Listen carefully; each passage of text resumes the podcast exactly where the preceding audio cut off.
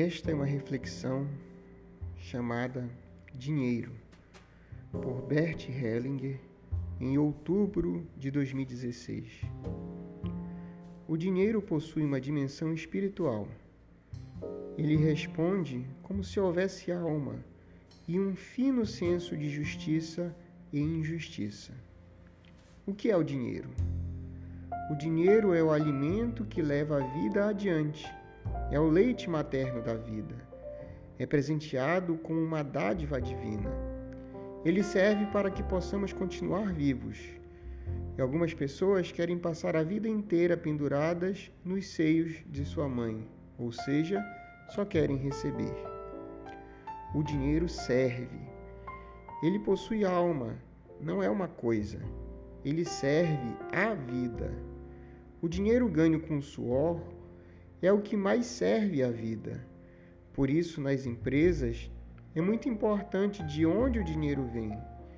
O dinheiro tem uma grande necessidade de servir. A necessidade mais profunda do dinheiro é que seja gasto e que sirvamos a vida com ele. Por isso é tão importante perguntar: de onde vem o dinheiro? Nós recebemos à medida que fazemos ou realizamos algo.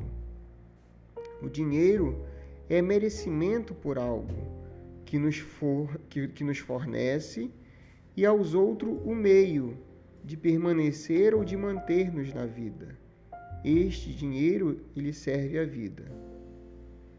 Quando alguém trabalha duro por nós e nós ganhamos com esse trabalho, precisamos de forma equalizada corresponder a tal dedicação. Apenas quando equalizamos de forma correspondente, podemos manter aquilo que este conquistou com tal trabalho para nós. O que sucede quando alguém exige mais do que o seu desempenho vale? Ele vai manter o seu trabalho ou perderá? O que ele conseguiu se exigiu mais do que correspondia a seu desempenho?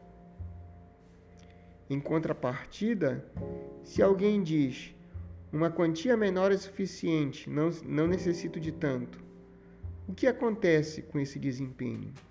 Será reconhecido por ele? Será reconhecido por outros? Ele poderá expandir e conquistar novos clientes? Ou estes serão menos, pois este se diminuiu pedindo menos do que o valor de seu trabalho e esforço? Depende do equilíbrio entre dar e tomar. A recompensa que nós pagamos a alguém para o que este realizou por nós o motiva a servir-nos no futuro. A balança e o equilíbrio entre dar e tomar trazem e dão início a um relacionamento onde o equilíbrio falta, perdemos algo.